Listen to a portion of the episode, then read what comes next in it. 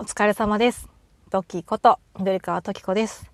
この番組は無駄にシャイでなかなか人前では素を出せない30代3児の母トッキーの一人語りな番組です。今日は久しぶりに子育ての話について喋っていきたいと思います。私が以前子供たちが寝ない母としての立ち位置や寝かしつけの話っていう回で、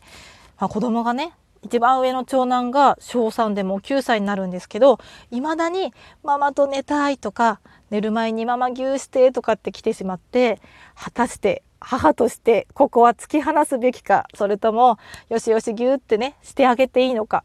まあでもそのしてあげていいのかっていう裏にも若干私はちょっと私だけかもしれないんですけど小3でちょっとこれはやばくないかとか母としてなんかちょっとねこうもやっというかねうちょっとちょっとちょあなたも賞賛でしょみたいに思ってしまうところがあって果たしてそれは本当にどうなのかっていう葛藤の中日々を生きていたんですがこの度あのリスナーさんからお便りをいただきましてちょっとまたいろいろ考えさせられたのでぜひお便りと一緒に、まあ、私が何を考えたのかなっていうところを紹介したいと思います。同じようにね子供の寝かしつけいつまで一緒に寝たらいいのとかもう子育てでちょっと自分に自信がないよみたいな自分の言い分は果たして合ってるのってよく正解がないってね子育てが言うので、まあ、こういう人もいるんだよっていうのを私プラスそのリスナーさんの意見も参考にしながらねあこういう人もいるんだってことを少しでも多くの人が知ってくれて助けになればいいなと思ったのでご紹介させていただきたいと思います。ではお便りご紹介しますね。えっとトーカーさんですね。うしんちゅうさんからいただきました。牛の人と書いて、うしんちゅうさん。えっと、この方ですね、ヤギさんを、ヤギさん、ヤギさん農家とかではないんですけど、ヤギさんを飼ってらっしゃって、そこの名前をね、ヤギちゃんの名前を私がちょっとあの、ハム太郎って付けさせていただいたっていう縁でちょっとあの、やり取りさせていただいた方です。お便りもいただいてありがとうございます。では、うしんちゅうさんの、あの、お便り紹介したいと思います。こんにちは。いつも楽しみに聞かせていただいてます。この度は我が家のヤギに素敵な名前を付けていただきありがとうございました。子ヤギたちは毎日たくさん草を食べ、元気に育っています。さて、過去の配信になりますが、子育て会にて、男の子は何歳まで母親と寝ていいかと悩まれていた件でお便りします。驚かれるかもしれませんが、我が家の末っ子は中2の終わりまで母親と共に寝ておりました。私自身、父親として、マザコンにならないか心配しましたが妻は本人が納得ゆくまでといつも笑顔でした。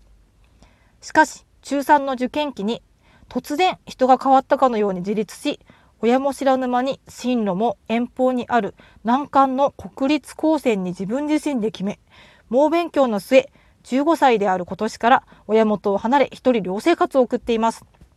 今になって妻の言った意味が分かった気がします。子供は親の知らぬ間にちゃんと成長するものなのですね。これからも配信楽しみにしています。ということで、うしんちゅうさんありがとうございます。実はね、あの涙漏れ私が何を言ってもいつも説得力がないと思いますが、読んでてね、本当に、はーってね、涙が出てきてしまいました。なんかね、いいんだって思って、中3の受験期に突然人が変わったかのようにって書いてありますけど中2の終わりまでお母さんと一緒に寝ててねそれがいきなり中3の受験期になって突然人が変わったかのように自立しって書いてあるのでそっかと思ってそう私も心配してたんですよね。小小3になってこんなんで本当に独り立ちできるのかって心配してたんですけど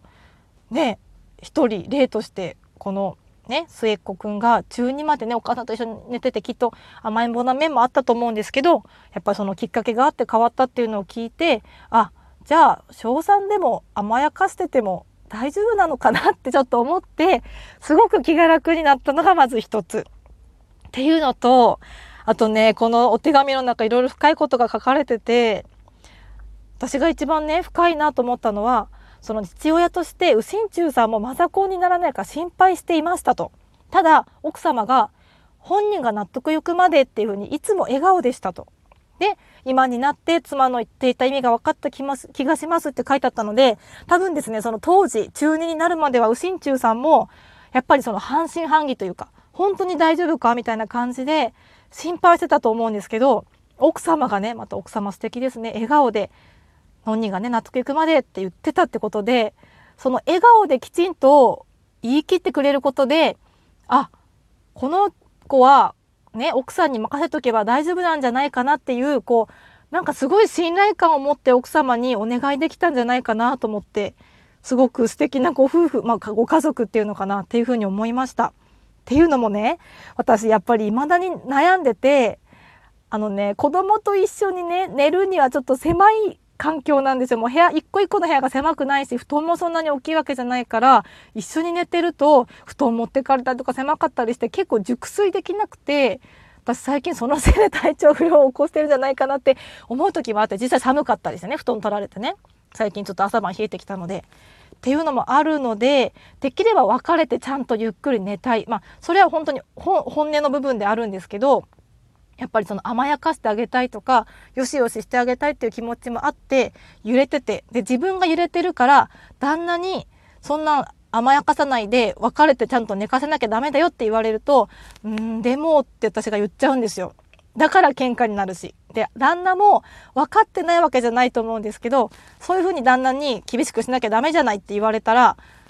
なんで分かってくれないのって私はやっぱ心のどっかで思っちゃうんですよね。こんなに私は悩んでて気持ちはわかるけど私だって本当はちゃんとねあの自分の健康のために寝たいけどやっぱ子供たちの将来のことも思ったら一緒にさせてあげた方がいいのかな将来ひねくれて育たないかなとかそういうなんかこう悩みを抱えながらどっちつかずだったからきっとね旦那もねこうなんか言いたくなっちゃうっていうかお互いにこう納得しないまま進んじゃったのかなと思ってだからねその一緒に寝るのがいいってわけじゃないんですよ。うしんちゅううちんちゅうさんも一緒に寝るの推進とかじゃなくてそれは本当家族によってとかその子によってとか親のねその考え方によって何歳まで寝るとか全然あの自由でいいと思うんだけどそこをねこうなんだろう一本こう無理やりにでもこう自信を持って大丈夫このやり方でこの子は上手に育上手にって言うとまたちょっと語弊があるんですけどすくすく育ってくれるってこう根拠のない自信をね 持つことの子育て大事なんだろうなと思って実際心中さんのねところはねもうすごく素敵に育ってくださっててただ同じようにしたからって同じように育つかっていうとそれもまた子育ての難しいところで育つわけないんですよね。だからそこは本当にもう私が大丈夫。うちのやり方で育ったらきっとこの子たちは幸せに育つってこう根拠のない自信を母が持つことによって多分笑顔でいられるし旦那さんに対しても笑顔でいられてお互いにいいんじゃないかなって思ったのでそう、右心中さんがね、そういうふうなことを意図してて送ってくださってはいないと思うんですけど、勝手に私はこのお便りを読んで、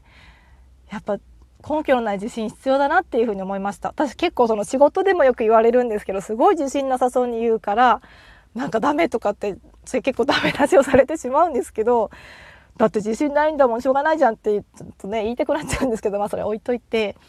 やっぱねあのはったりでもいいから自信持つしかないですよねだって正解が分かんないんだもん。子育ても、まあ、仕事もそうですかね正解ってなかなか決まってる仕事って少ないかもしれないと思うんですけどね。やっぱねそこはこうはったりでもいいからこれで言ったら絶対大丈夫みたいなことをやっていったらいいんじゃないかなっていうふうにこれはもう自分に言い聞かせてます。なのでもし聞いてる方の中でね子育て中とかあとはなんだ仕事をしててなんであなたそんなに自信ないのとかもうちょっと自信持ってよって言われる方がいたら私すごく気持ちがわかるのでねそのまま行ってもいいじゃんってのも思うんですけどね。自信なくたっていいじゃん私なんだからって。思う思う思うしあなたは自信がなくたって十分素敵だよって言いたくなっちゃうけどもしねそれが自信をつくことによって前に進めるんだとしたらもう私は頑張って子育てに関してはひとまずはねひとまずはですよ。すぐ落ち込むから。すぐひとまずはあのせっかくいいお便りいただいたので頑張って胸を張って大丈夫？うちの子幸せに育つってちょっと言い聞かせて進んでいこうと思います。なんかあんまり考えずに喋ってしまったのでちょっとまとまりがないかなっていう気もしますが、まあ、言いたいことがね少しでもどなたかに伝わっていれば嬉しいです。ひとまずあのうしんちゅうさんお便りいただきましてありがとうございました。私よりねあのだいぶ先輩パパなのでこういろいろねなんかお話もこれから聞きに行ったりしながらですねあのお勉強させていただけたらと思ってます。皆さんもねぜひぜひあの新中さんの番組聞きに行ってみてください。はい。それでは皆様今日もお疲れ様です。